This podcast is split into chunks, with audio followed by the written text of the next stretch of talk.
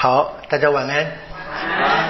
我们在复活的八日庆其类啊，我们一起再继续听耶稣的三宗圣训。我们到了第七章，我们今天会把这一章结束，同时也就是把整个的三宗圣训就告一个段落。那我们先读一下这个第一段，第七章的一到十二节你们不要判断人，免得你们受判断。因为你们用什么判断来判断，你们也要受什么判断；你们用什么尺度量给人，也要用什么尺度量给你们。为什么你只看见你兄弟眼中的木屑，而对自己眼中大梁竟不理会呢？或者，你怎能对你的兄弟说：“让我把你眼中的木屑取出来？”而你眼中却有一根大梁呢？假善人呐，先从你的眼中取出大梁，然后你才看得清楚，取出你兄弟眼中的墓穴。你们不要把圣物给狗，也不要把你们的珠宝投在猪前，怕他们用脚践踏了珠宝，而又转过来咬伤你们。你们求必要给你们，你们找必要找着，你们敲必要给你们开，因为凡是求的就必得到，找的就必找到，敲的就必给他开。或者你们中间有哪个人儿子向他求饼，反而给他石头呢？或者求鱼，反而给他蛇呢？你们纵然不善，尚且知道把好东西给你们的儿女，何况？你们在天之父，岂不更将好的赐予求他的人？所以，凡你们愿意人给你们做的，你们也要照样给人做。先法律和先知即在于此。好，这个一到十二节这个小段落，看来是特别针对基督徒团体的啊，所以强调他们是什么兄弟姐妹的团体。呃，在这一个脉络里面啊，那么团体，耶稣对团体生活提出这个基本而且具体的劝喻，首先是怎么样？不要彼此判断。啊，不要判断你的兄弟，当然包含这个姐妹嘛，就不要判断。然后是怎么样鼓励大家要充满信心的祈祷，是七到十一节。前面一到五节谈不要判断别人，然后呢，七到十一节谈就是要满怀信心的祈祷。那中间呢，第六节是一个蛮奇怪的，插入一段话跟猪狗有关啊，这 个蛮蛮特别，就是有点这个好像我有点跳痛。啊，这个味道了。好，那做结尾第十二节呢，是很清楚的嘛，哈，就己之所欲，施之于人，先啊，先给人做哈。那这是一般所谓的黄金规律，特别在欧洲的伦理学里面，一般人啊，就是。然后呢，这个第十二节的说，法律跟先知就在于此。我们还记得在第五章十七节，耶稣说了嘛，我来是为什么呀？要实现所有的法律，对不对？这一撇一画，即使天地过去了，这个也都不会过去。所以这个这边的法律跟先知，跟前面第五章跟十七节就形成一个前后呼应。那么中间是他在解释，耶稣在解释，或者说初期教会他们所领悟的耶稣所带来的启示，该怎么样去理解啊？在传统中的法律和先知。所以整个大整个段落，从第五章的十七节到第七章的十二节啊，就是一方面就教导什么？教会团体、基督徒团体啊，他的基本的生活态度；另一方面，也就是说怎么样，那么这么生活，当然不是只把自己封闭，而是也为什么？他们所处的环境，在那个环境当中，他们要做见证，要为那个环境的人，他们要负责任。其实我们这边可以先提，这我一我们其实应该常常感到惊讶的了哈。你可以看耶稣，我们说耶稣他是一个呃划时代的人，常常对传统提出挑战啊。包含我们现在所听的，其实都是都是初期教会啊，在耶稣的事件之后，他们所反省的。他们反省什么呢？当然反省他们祖传的信仰嘛。那综合成就是法律跟先知。那这个是很老很老、流传很久的传统啊。说实在，如果你看这个新约时期啊，我们现在这个新约时期，我们说两千年了嘛，对不对啊？可能比那个旧约时期还是短的哦，可能啊。那在那么长的时间里面都被耶稣挑战了，我们今天一个小传统啊就不肯动，对不对？你就思考一下吧，我就常常思考一下。我就台湾，我常我常常提醒台湾，就是为了一个小堂区在那边死守着。我是觉得这是要要要去思考一下。你可以看这一个初期的教会，他们就怎么样那个离开那个犹太团体的。我们当然不是为了离开而离开，当然不好。要问的是，我们现在一直在这个面对的生活，我还能不能够就像呃当年的耶稣的门徒们一样，这么开放的聆听耶稣的教导？请你注意看啊，耶稣跟那些传统的犹太人什么差别？或者耶稣的门徒们，就一个就是听了耶稣的话，一个不听嘛，就这么简单，对不对？一个是一个人相信耶稣是天主子，就开始跟着耶稣走了，啊，那一个人说耶稣是什么亵渎天主的，就把他钉死了，就这么简单。那你说谁对跟谁错呢？其实从主观上来看，从那个做这个事情的主观很难说的吧？因为他有这么深的确信嘛。这个告诉我们呢，我们的我们这么深的确信呢，都要有能力去批判自己，去想，真的对吗？啊，要要这样继续下去吗？这个要去想的了啊。所以我们下面看的是这边看的是不要判断人，但我们常常不要忘了判断自己，要 稍微判断一下。好，我们看内文啊，第一节跟第二节，你们不要判断人，免得你们受判断，因为你们用什么判断来判断，你们要又受什么判断。你们用什么尺度量给人，用什么尺度量给你们啊？好像是绕口令一样的啊，对不对啊？你们不要判断人，免得你们受判断。那当然，这个受判断，我们已经听出那个被动的味道了啊，被动的。那其实真正比较讲，就是就是你们不要判断，你们就不被判断啊，是很清楚的。那这个被动语态，常是表达什么？那谁呢？啊，不是说我不判断人，我就不被别人判断，不是的啊。我不判断人，天主就不判断我，啊，我就不被天。这个这个被动是留给那个因为尊敬才不提那一个主动者，啊，所以是天主，这是很清楚的哈，这是最后啊。所以马窦所关心当然是。他的信仰团体，他们是个弟兄团体、弟兄姐妹团体。那这个呢，在马窦的眼中啊，他们是圣徒的团体啊。虽然我们知道，在马窦福音第十八章也曾经提过了嘛，说有如果有谁如果犯了过错，怎么样说啊？先你一个人私下跟他讲啊，他不听，就两个人去跟他讲，还不听，多几个人跟他讲，再不听，团体跟他讲，还不听，把他赶出去。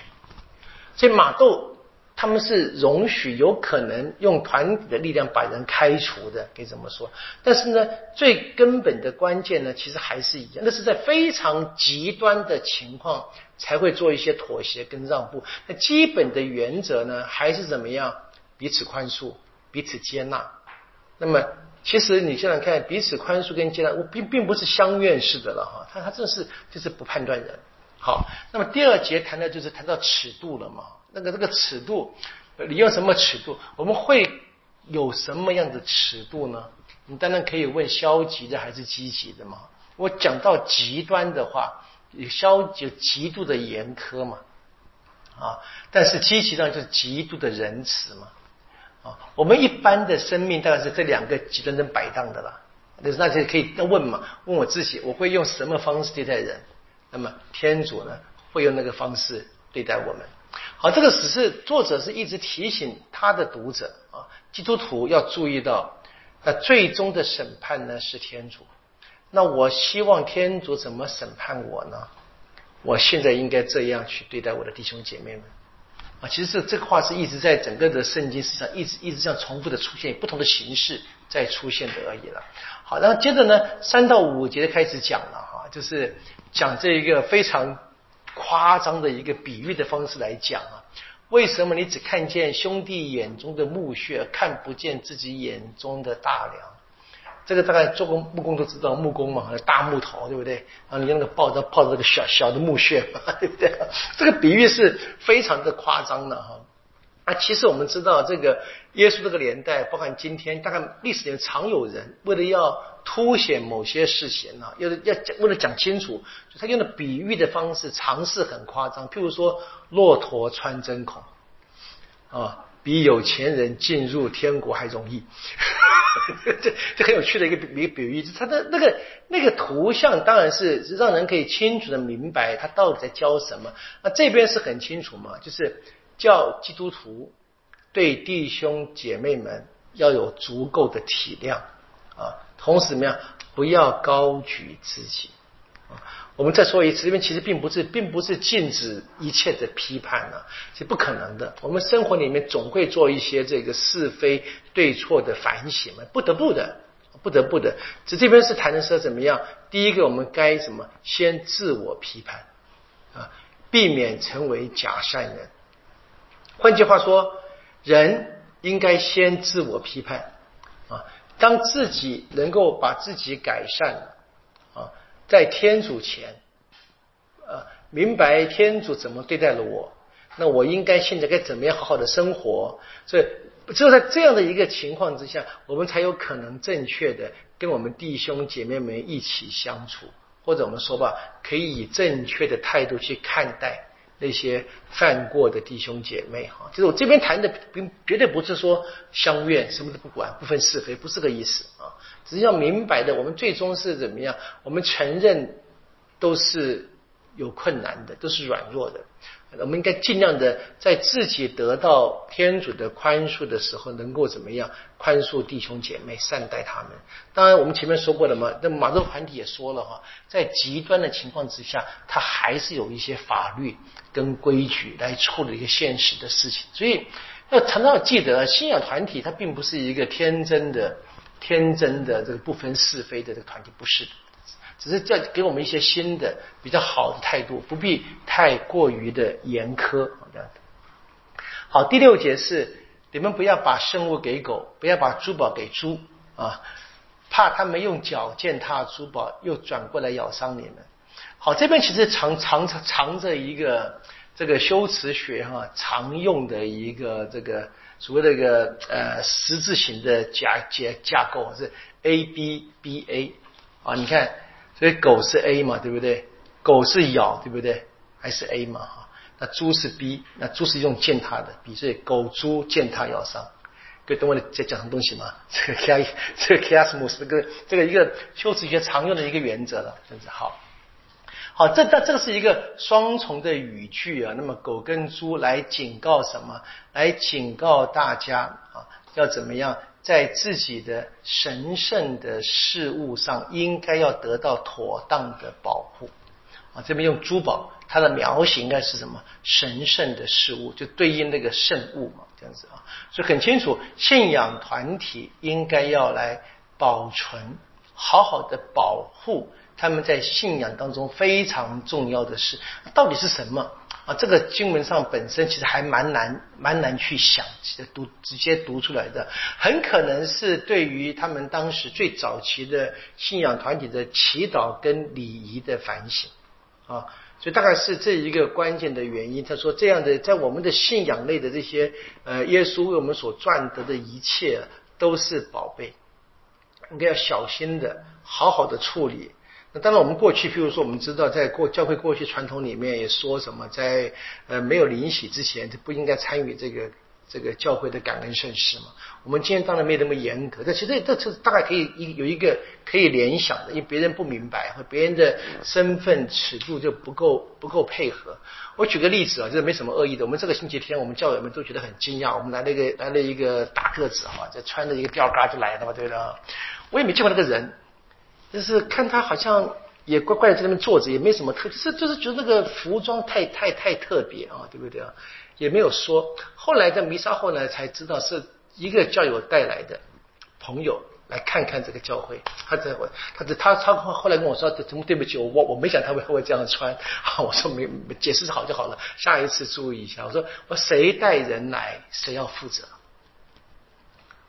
本来是这样啊，对不对？你要邀请的是好好意嘛，我们当然知道嘛。人就是就是小疏忽都可以了解。还好我那天我那天也很奇怪的安静的没讲任何话，乖乖的。后来我跟他谈谈话，那其实那那他很很有礼貌的一个人，一一个一个家庭呢，但小孩很很很小孩子很可爱，就是还好就发现这个的确有有改善了啊，的确有改善。不，这是这是一个这是个例子嘛，就你可以，因为他们不懂。对他们不懂，所以他们来就不不合宜。那其实我常常讲说，我们现在真的现在真的非常困难啊，非常困难。很多东西是不不不再讲，不再教，对不对？你现在很难去想象这一个呃，还是很多的男男男士们啊，金线长的帽子，就现在都都在放棒球帽嘛，不论是防风啊，把耍帅都都不管怎么样啊，都不知道一进门就脱。但是能够到了座位上坐定脱帽子已经很好了。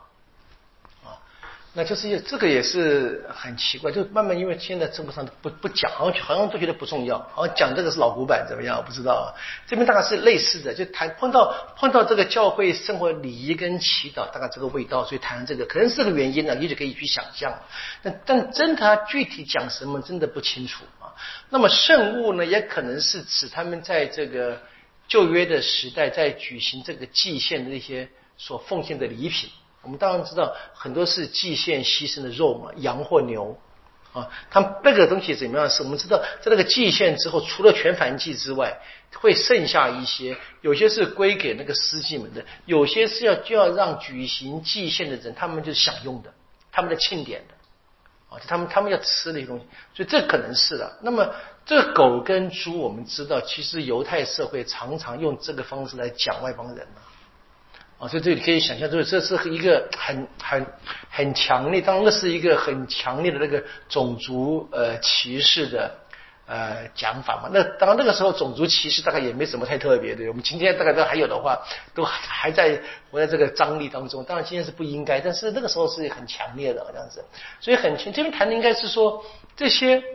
这些人呢，都不是在这个信仰团体内的人呢，他们的行动可能会使这个神圣的共荣哈遭到破坏。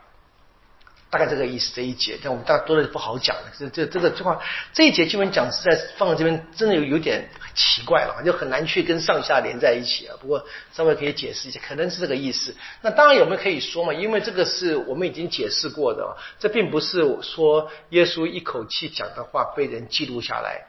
啊，重新还原，而是有人把耶稣在不同的时空之下所讲的话，他们收集的编辑成这个样子的。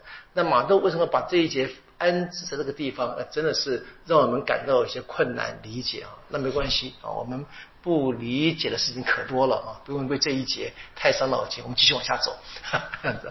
好，那第七、第八、第九、第十一到十一谈的是祈祷的问题啊。你们求要给你们。你们找要找到，你们敲要给你们开。凡是求的必得到，找的必找到，敲的必给他们开。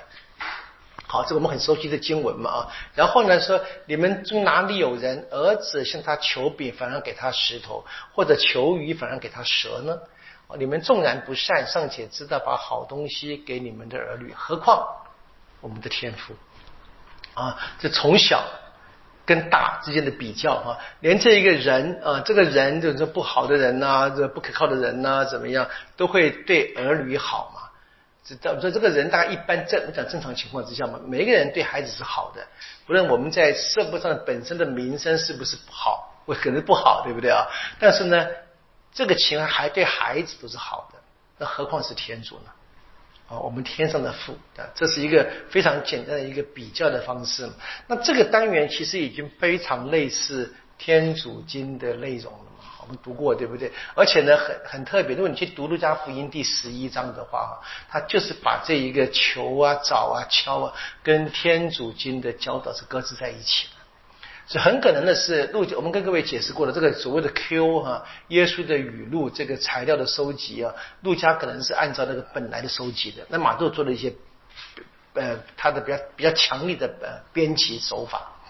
好，那这边是呼吁门徒们祈祷啊，用祈求、用寻找、用敲门啊，都是一些图像性的语言来呼吁大家祈祷，强调什么？坚持下去，那么祈祷就必定会得到福听啊，这是非常清楚的。这求必得，找就必找到，敲就必给一定给他开。那么第九到第十一节是说明这个理由啊，为什么第八节的话他们可以这样子被理解呢？那第九到第十说很清楚，因为呢最根本的是我们那个祈求的那个对象是天父啊，因为天主是父啊，那就让让。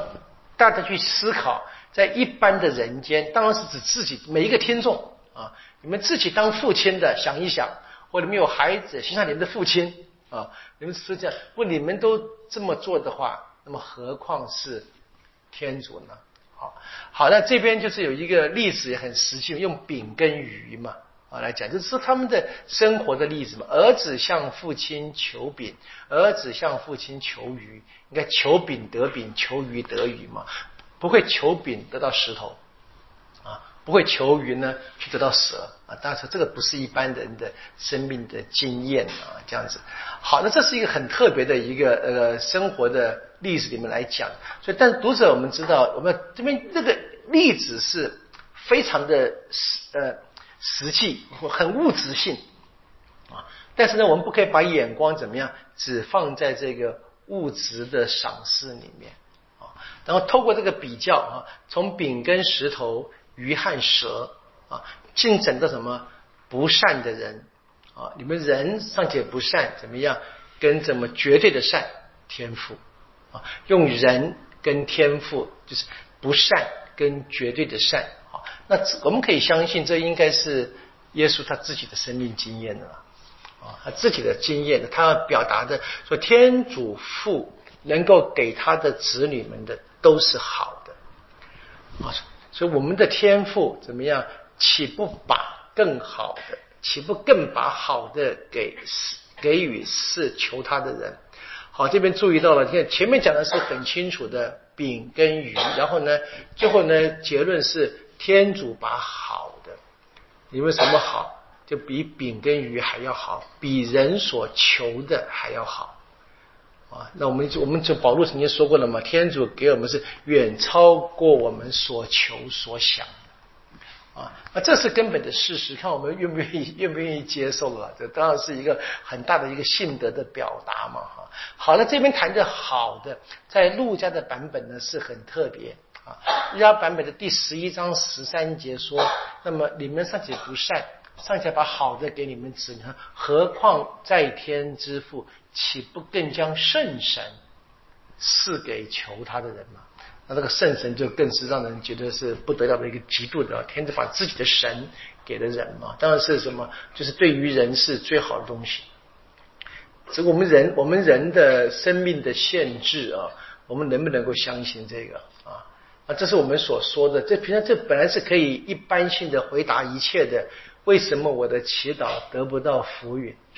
啊，我们这句话，我们说我们的祈祷得不到福允，是得不到我想要的福允，对不对？哈，而不是去问。那么，在我祈求的时候，我能不能够相信啊？天主可能不给我我求的东西，他给我更好的。麻烦是我们不要的更好的，这麻烦对不对啊？啊，我其实常我常常跟朋友们说，特别是有时候在和好圣事里面啊，因为我大家都知道嘛，我有时候有时候我们觉得很困难，对不对？我们说是常常常常发脾气，或者我们说没有耐心啊，或者说呃呃有一些事情呢，就是好事不愿意做，对不对啊？跟你讲啊，那来这边忏悔，求天主帮助。我就一直想啊，我说天主啊，不变魔术，因为他不拿掉我的自由嘛。当我求天主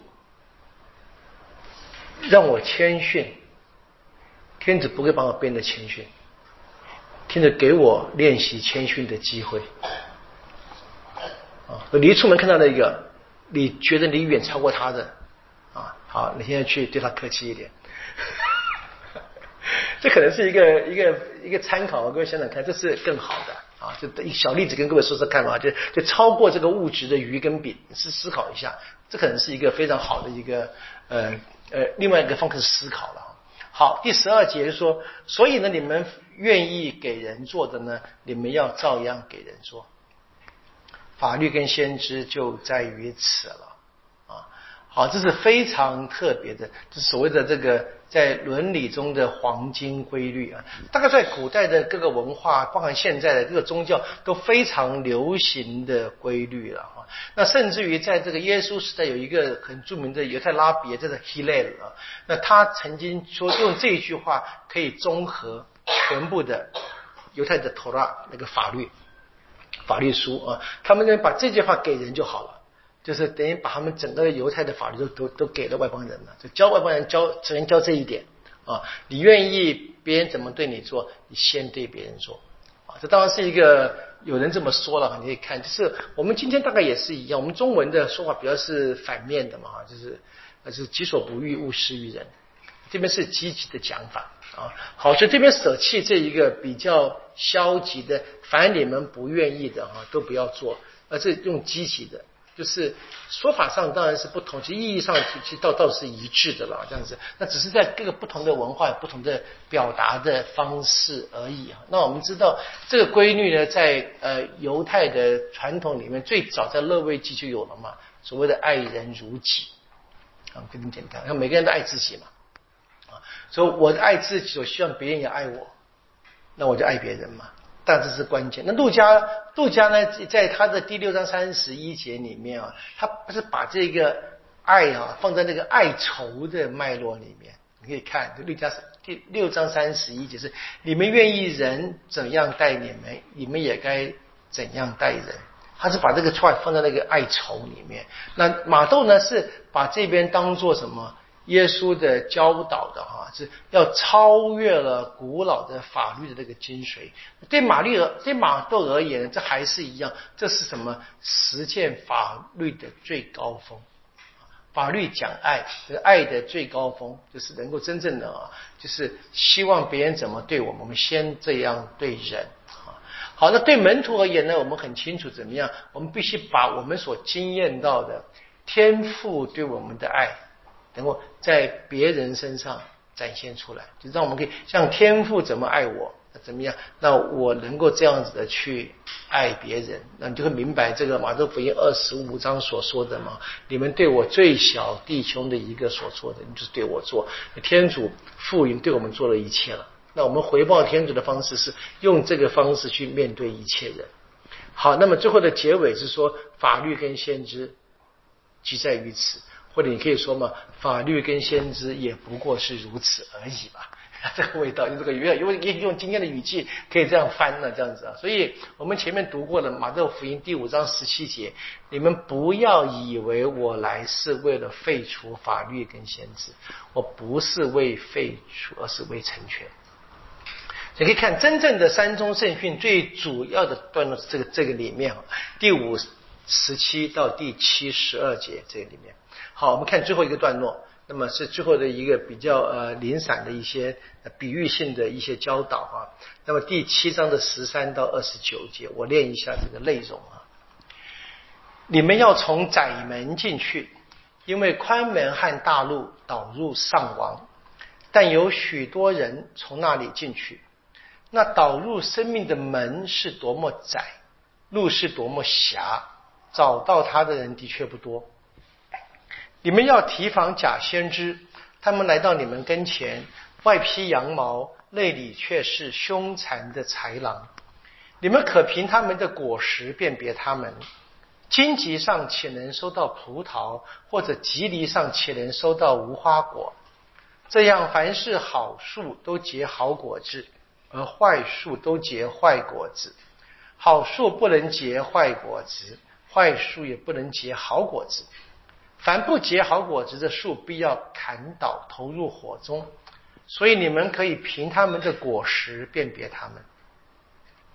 不是凡像我说主啊主啊的人就能进天国，而是那成行我在天之父旨意的人才能进天国。到那一天，有许多人要向我说主啊主啊，我们不是以你的名字说过预言。因你的名字驱过魔鬼，因你的名字行过许多奇迹吗？那时我必要向他们声明说：我从来不认识你们，你们这些作恶的人，离开我吧。稍微提醒一下，这二十二节那个到那一天呢？你知道在旧约里面就是指末日嘛？那个简很简单的用法，那一天那一天，马豆是犹太传统深厚的团体，也明白这应该是指这个末日。好，二十四节，所以凡听了我这些话而实行的，就好像一个聪明人，把自己的房屋建在磐石上，雨淋水冲风吹，袭击那座房屋，它并不坍塌。因为基础是建在磐石上，凡听了我这些话啊而不实行的人啊，就好像一个愚昧人把自己的房屋建在沙上，雨淋、水冲、风吹，袭击那房屋，他就坍塌了，坍塌的很惨。耶稣讲完这些话，群众都惊奇他的教训，因为他教训他们正像有权威的人，不像他们的经师。好，所以整个的三宗圣训呢，到二十七节结束，啊，耶稣的话结束，然后呢，二十八节是作者回复到讲故事的身份，啊，继续他讲故事，啊，就讲啊，我说旁白了，这样子啊。好，那么这个十三到二十九节可以看成那个三宗圣训的结尾嘛？它的回应什么？这个前面那个开始内容，第五章一到十六节，我们刚才跟各位说过了嘛？那个法律跟先知啊。第五章的十七节到第七章十二节是整个主体啊，那前面有一个开始的引言，从征服八端到耶稣说的这个法律跟先知啊，它都要实现啊，叫做征服八端啊光跟盐啊，然后现在是结尾啊，十三到二十九节，他再一次怎么样要讲述信仰团体在世界中生活，那么这边特别强调什么，在生活的情境当中，他会碰到困难的。我们可以把这边分四个小段落。第一个是十三到十四节哈，就是谈的什么？通往天国的道路是困难的啊，所以这个窄门狭的路。然后呢，十五节到二十节就说什么？会有一些假先知来扰乱信仰团体，来误导，把大家引错路啊。然后呢，相信呢不可只是口头上的。二十一跟二十三节啊，不能只是 lip favors，不可以啊，这样好，最后是结论了啊，这个怎么样？这一切都要这么实行，怎样才是真正的把它建立在磐石上啊？这是非常，其实这不太困难，很很明白，这个字面上就已经写得很清楚了哈。那么这四个小单元里面，第二跟第三是很很紧密的连在一起，是吧？就指引人怎么样要走上真正实践。耶稣的道路，然后这边出现很多什么很鲜明的对比嘛？哈，窄门对宽门，窄路对大路，好树对坏树，啊，嘴巴呼喊主，还有这个生活实践天主旨意，或者怎么样？这个建筑在磐石上，还是建筑在沙土上？就很清楚啊。这边好，什么是好呢？好是要努力，要结出果子。要真正的实践天主旨意，要真正实现啊，以身作则的实现耶稣的话啊，这其实你可以注意到，几乎已经是一般的呃伦理的教导了哈。好，我们先看第一个小段落十三跟十四节哈。那么这个窄门这个图像是很清楚的啊，在马窦跟路加都是有出现的了哈。那么路加的版本呢，在十三章二十四节。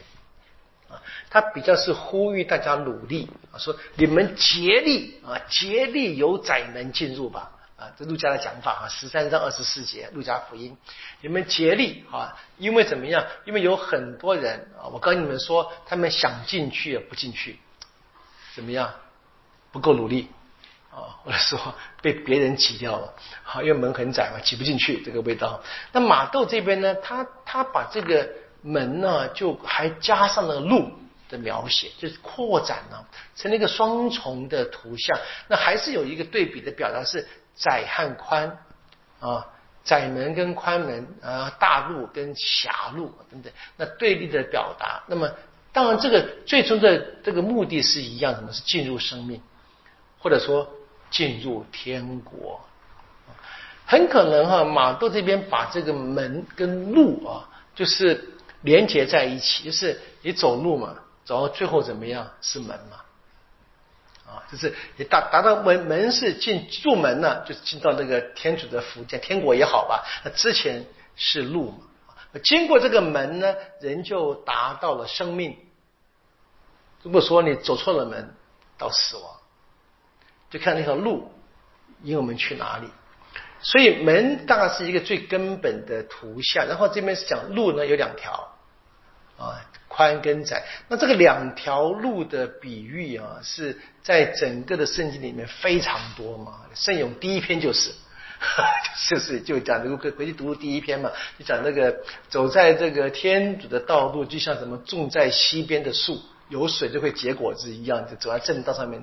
所以这是非常常见的这个，所以说两条路的一个比喻，就是正道跟邪道。我们在现实的生活还是一样嘛，对不对？我们说有人怎么样就走什么光明大道，有人总怎么样走这个偏门左道，旁边这是一样的东西。这是这个这个是常见的一个非常呃流行的，在大概古今中外都会看得见的一个表达了，这样子。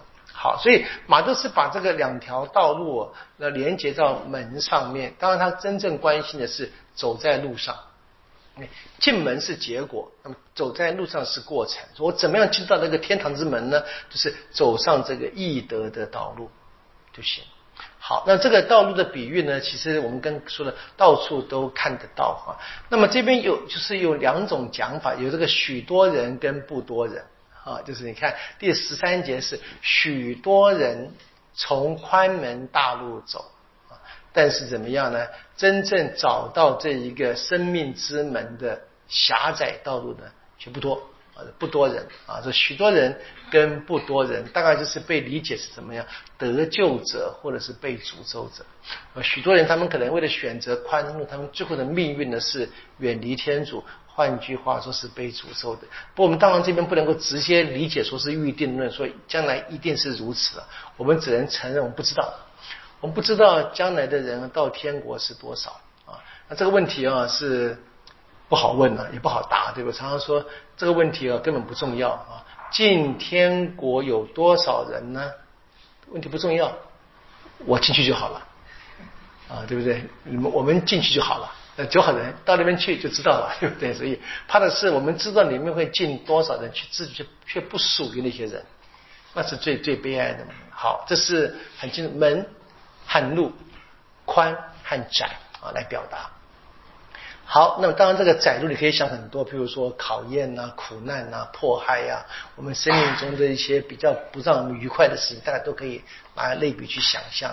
好，接着是十五到二十节一这比较长的一个段落里面，那这边就是出现所谓的假先知啊，应该是一开始你们要提防假先知，可以想象嘛？那我们知道这个什么是先知？先知是代天主说话的人，那假先知呢，就是说自己话的人，不是传达天主旨意的嘛？所以这边就是有一些就是人会把人从这个正道上面引开的。那我们可以发现，其实这个这个话在这个福音里面出现非常多嘛，呃，几乎在保罗的书信也都有啊，可以可以应该可以想象，这个是在初期教会和中途时期啊，常常发生的事情非常多。啊，所以才会一直提出警告嘛。当然，这边所谈的到底是不是呃，只是基于他们当时这个情况呢？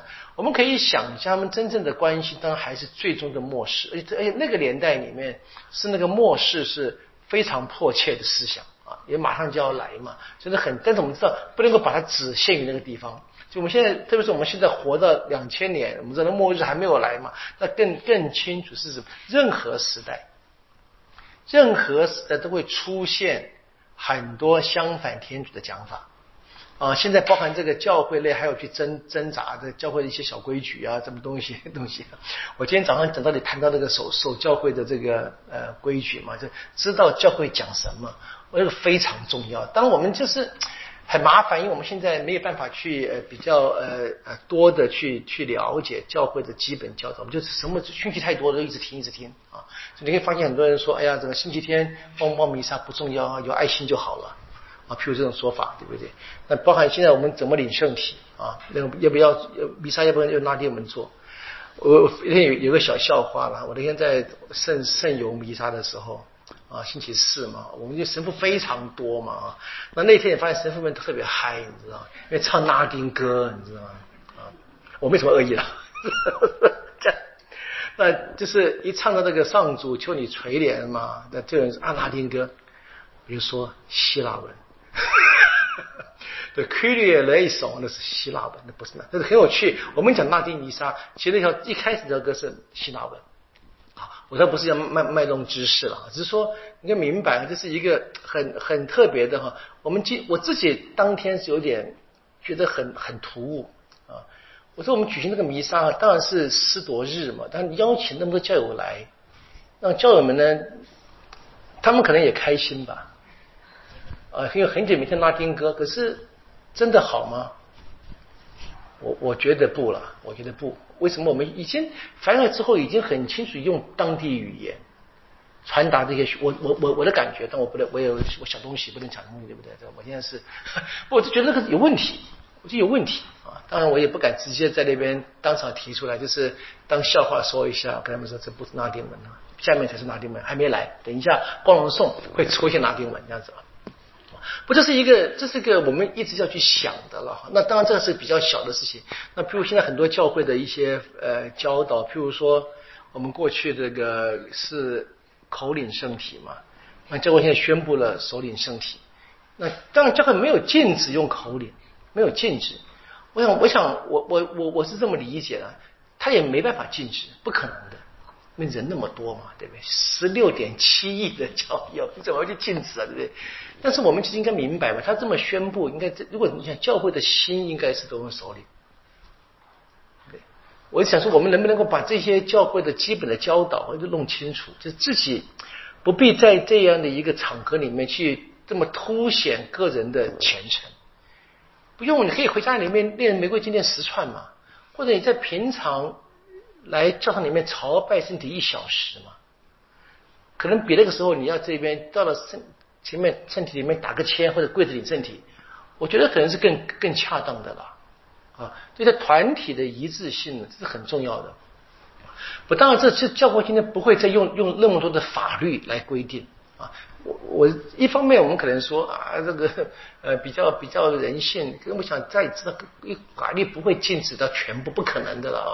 那我我我我以我想我作为一个我作为一个团体的一份子，我应该去思考，我我这个时候该怎么表达啊？我这边是当然这边所说的了，我我我想倒不至于讲说那些人一定要教坚持，他要怎么样的，一定要怎么呃跪在地上口领圣体的，说那个是假先知，我觉得也不用这样这样讲别人，不就是去思考教会的基本的教导？我说像天主教教义、天主教理啊，讲了什么东西，礼仪讲什么东西，好好的做，我这是一个基本的关键。这个是这边所谈的，我觉得是讲在今天用到今天了。好，那这边当然他在当时是一个非常极端的情况，因为台教会还不稳定嘛，刚开始，所以很多人一不小心就怎么样就走。所以知道说为什么初期教会这么多被判成异端呢？他的确是一个呃还流动性很强的，每个人都尝试去理解耶稣，理解他的教导，但是一不小心怎么样就就走走差的路。啊，然后呢，他还以为呢他是对的，我这个我们还是要顾虑到的。他主观上他还认为他是对的，在这所谓的这些初期教会的一些奇怪的思想啊，他们的发明的目的不是为了毁坏信仰，他们的目的是希望更清楚的弄清楚信仰，只是说走差了路啊。但当时也没有像今天这么样的一个权威性的教导，没有。就靠彼此互相呃讨论呢，互相承认的。但是这些一旦他们相信他们是正确的话，他们对于那些跟他们意见不一样，就有着非常严厉的批判了。所以这边说豺狼啊，就狼跟羊的比喻了嘛。当然，这是你可以在那个背景里面，你可以明白他用用用这种这样的一个语气了。我们今天大概比较不会去用这么强的一个表达，但那个时候他们希望让信仰能够真的得到一个稳固的教导，可以继续的往前走。那羊跟狼的这个比喻，这个传统其实是我们在各个文化大概都有了，自古都有了。那这边的话，就说披上羊皮的狼。很可能的，就是我们在一般的这个文学的比较里面，我不知道，我读过的一些书说，很可能这是真正在宗教史第一次是出现在马太福音里面所写出来的。啊，那是不是真的呢？也不能够证明，除非谁可以去发现更老的一个作品有过出现，那可以把它推翻掉嘛，对不对？当然，这很可能这是很早，就是跟过去羊跟狼的比喻做对比，这这个对比常常看到的。只是有人会怎么样？是明明是狼，然后呢披上羊皮来假装这个是，可可能是这里面的一个很独特的一个灵感所表达的。那它的意思很简单，就是怎么样？是在教会团体当中有很多。他只是跑江湖的，啊，都是跑啊，怎么样？他们是一个不孝的传福音者啊，这样子。好，这边是很清楚的说怎么样？他们当时的这个行动教导就不是真正的符合这个教会的规矩啊。那其实怎么去评断呢？那。真的不知道啊。那么有一些古老作品都提了一些规矩哈。那有一本书叫做《十二中途训诲录》啊，这个有中文翻译本的，叫狄大黑啊，它是大概出在第一世纪末、第二世纪初的一个作品里面啊，这样子。那这个没有被列入圣经的正典的，他就谈了很多啊，去分辨。分辨那个巡回宣讲的这些人是真正的服传者呢，还是假的啊？这个十二宗徒巡回录里去找的话，书接的到的也买得到啊。十一到第十三章就谈这个，非常清楚的判准。譬如说怎么样说，在一个地方怎么样，不要超过多少天啊？或者说你在这个用那个耶稣的话说，你到那边去呢，就在那边住着啊，直到你离开，不要换地方。什么意思啊？你在那边啊，人给你什么食物，你就吃什么食物。假如你去那家刚好是卖鱼的，你天天吃鱼就好了。啊，不要发现哎，隔壁的哎养牛的，我明天换一家那不行。就是不要图自己的。我我在所以讲的比喻，大概这个意思。那写的蛮有趣的，各位可以读一读看。这十二中途训诲录蛮有趣的表表达。好，那这边也没有具体的讲，到底他们讲了什么错误的教导，没有讲。不过呢，他给了一个标准去判断，啊，说好树结好果子，坏树结坏果子，去批去辨别，就这个人他所产生的最后的结果，就他所造成的那个团体的影响是好的还是坏的，倒是可以真正好的能够评断出来的哈。那这个说法，其实在马太福音十二章又会出现一次。啊，那可以，这也是一个当时可能当时的共同的这个风俗伦理的一个经验呢，就很清楚的。好，就是我们知道，这也可以说从一个人的讲的话，可能还难以评断。那从他自己所造成的影响，比如说他的子女、他的学生，我跟随他的团体一些人做什么事情，就容易看判断这个人是怎么样的嘛。那现在我们知道最近的什么这个什么这个电影，这演这个韩国的很多邪教，是不是啊？就类似的，可以看，就是就是从那个结果嘛，就可以判断这个人啊是。当然，你就是很难说这些人在跟随他们这些我们认为不好的人跟跟跟出去那些人，他们觉得他是好啊，怎么办呢？这判断上的确是需要不断的去保持脑筋清楚了。好，那么二十一到二十三节就是谈到了这个什么人是真正可以进天国的不是嘴巴喊耶稣主啊主啊的人啊，到那一天。到那一天，就才能那个最终的判断啊，谁会进天国呢？是成行在天之父旨意的人。好，这其实是主导文的内容嘛，对不对啊？天主旨意嘛，所以要谁要进天国呢？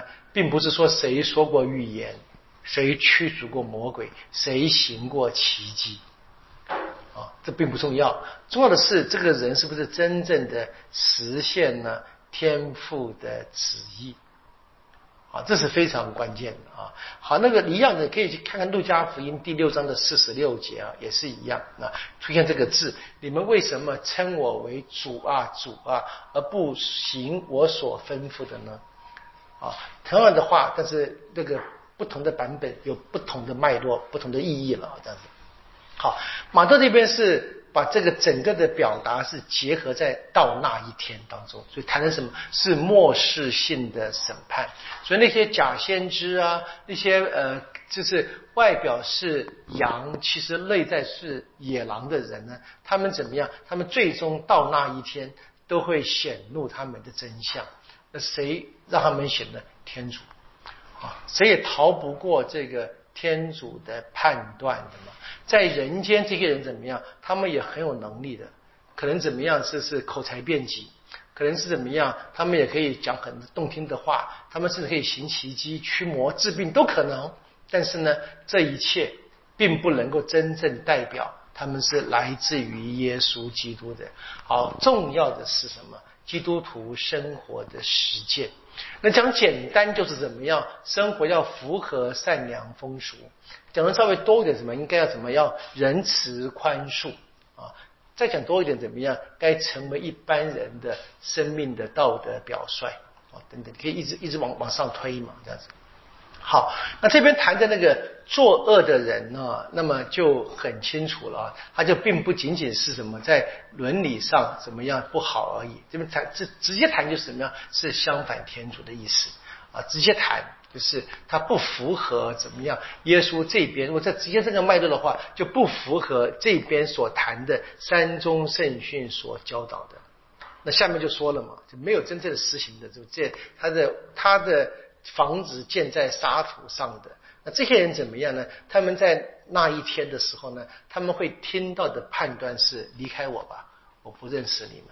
当然是一个非常强的一个表达。这些人怎么样被赶出天国？他不能够进到什么天国的门这样子。好，那最后的一小段落是二十四到二十七节谈的这个实现的人。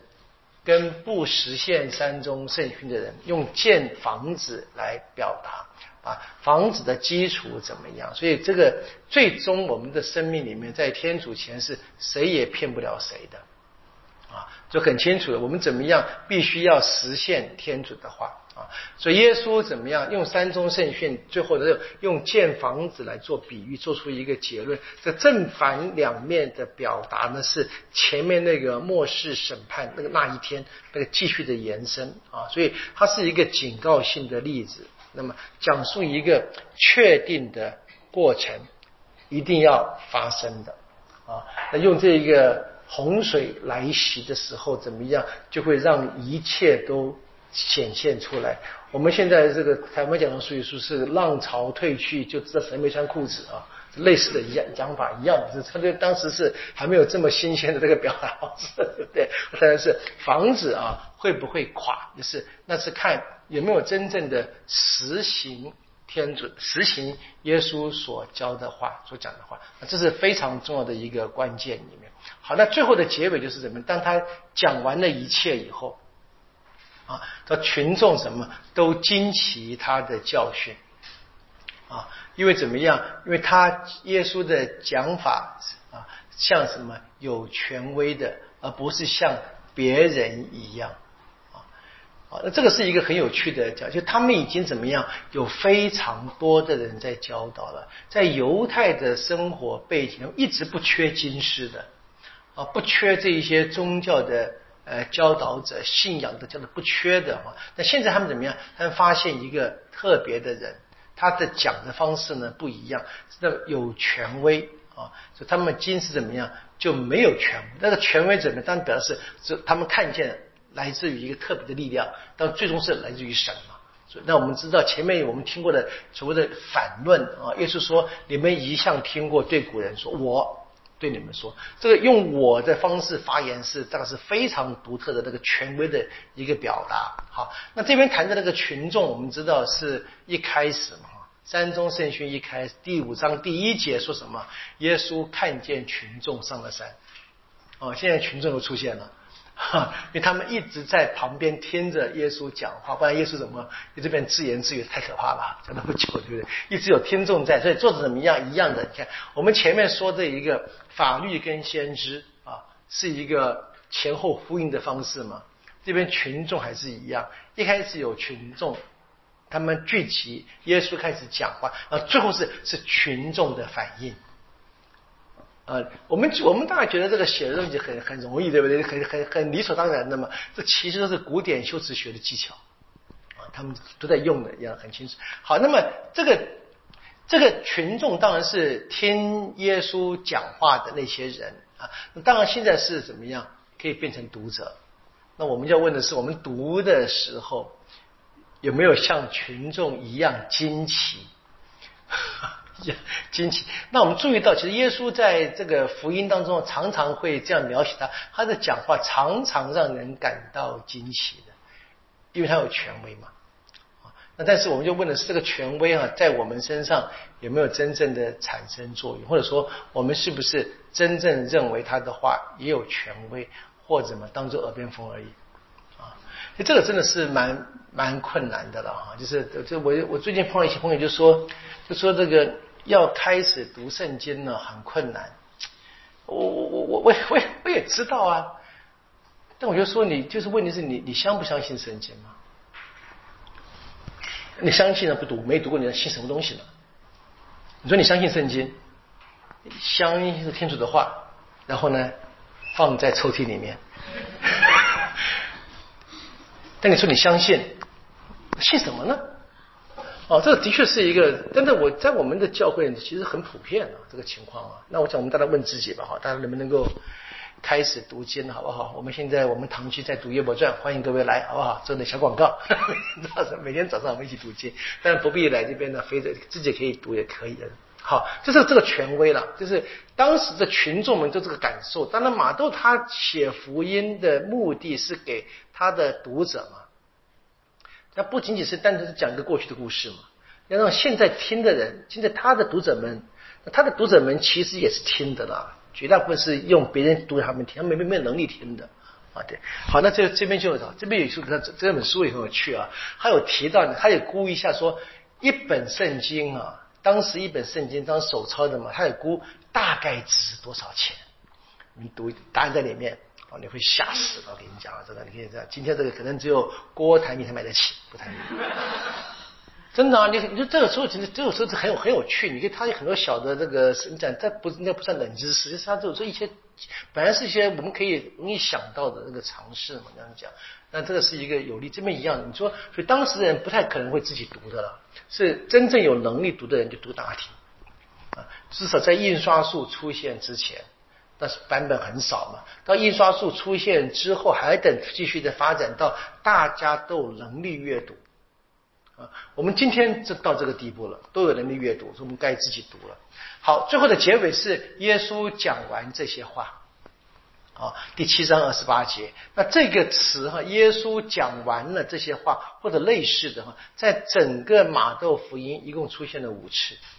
啊，我记得我们在这个这个课程一开始这个导论曾经跟我提过了哈，就总共出现五次，所以他是要特别的标示出来。马窦在他的福音的编辑当中，就希望凸显这五个大的演讲。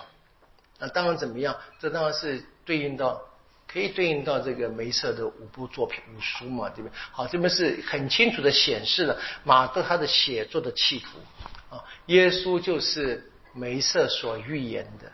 啊，以后在他之后要出现一个比他还要大的先知，或者可以说大梅瑟吧。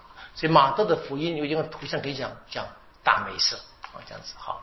那但这边我们在二十八到二十九节里面呢，就是很清楚，其实跟马古第一章二十二节是一样的啊，是耶稣第一次在安息日格法翁的会堂里面讲话的时候。马可福音还记得吗？马可福音，呃，若翰被监禁，耶稣开始出来宣讲啊，呃，时期已满，天国临近，你们悔改，信从福音啊。第一章十五节，对不对？然后呢，十六到二十节招收两对门徒，哦，接着在二十一节，他进到格法翁，在安息日进了会堂，开始宣讲啊。二十二节。人都惊奇他的教训，因为他的教训怎么样？正像有权威似的，不像金丝门一样。好，那你可以看见这是一样的话，对不对？所以可以看见啊，可以相信啊，大概这一个马窦他们这边这个山中圣训的结尾的时候呢，他就用这句话，就就是用了他读过的马古的放进来。山中圣训是马古没有的内容，对不对？他现在要回到马古的内容了。所以用这用这句话放进来，那下面第八章跟第九章，耶稣下山之后呢，就有连续行了十个奇迹，有一些比较简单，比如招教马豆啊，一些故事里面，那都是马尔谷第一章二十二节以后的内容。就这样子，你可以可以看见哈，这是我跟各位说的哈。如果你有这本书做比较的话，你可以明白哈，这个作者他有非常独立自主的编辑能力，他即使采用了别人的材料啊，那是个非常美的。你这个比较一下，这样就可以知道。当我就跟各位说，如果你别的福音看得多，或或者在看多之前啊，先做一些这样的比较，你会发现啊，这是很有趣的一个一个。但很是对信仰的本身理解可能帮助没有什么太太了不起，但对于一个圣经本身的一个基本知识是蛮大的帮助。你就明白这个马窦他怎么样写东西的，他怎么样去用。他有的材料，马尔谷福音跟那个 Q 点耶稣的语录，你现在他用了确定，用了之后呢，还要回到马尔谷材料，用马尔谷本来那句话，只是用别的方式讲出来，几乎是一模一样的字嘛，对不对？一模一样的字，就把那个抄过来，就开始讲了马尔谷的材料，先从引进来啊，他最早的耶稣所行的一些奇迹故事，一连有十个，这第八章到第九章的内容，我们下星期。跟各位从第八章、第九章继续。那这些我们看见嘛，耶稣他宣讲完就下山。我们当然知道梅瑟怎么样，他也是上山，对不对？跟天主见面，哈，得到天主的给的启示，然后下山。啊，所以这也是也是个很强的一个梅瑟的一个形象的发表嘛。那现在怎么样？这跟随耶稣下山的那个群众们呢？怎么样？那他们。跟当年梅瑟下山所看见的群众们不一样，记得吗？梅瑟在山上下来时，群众拜金牛，对不对？那现在这边是什么？说新约的天主子民什么？他们要开始去实现耶稣在山上所行所教的一切。我们只能说但愿如此，阿门，对不对？好，我们今天到这里，下星期我们继续。谢谢大家，晚安。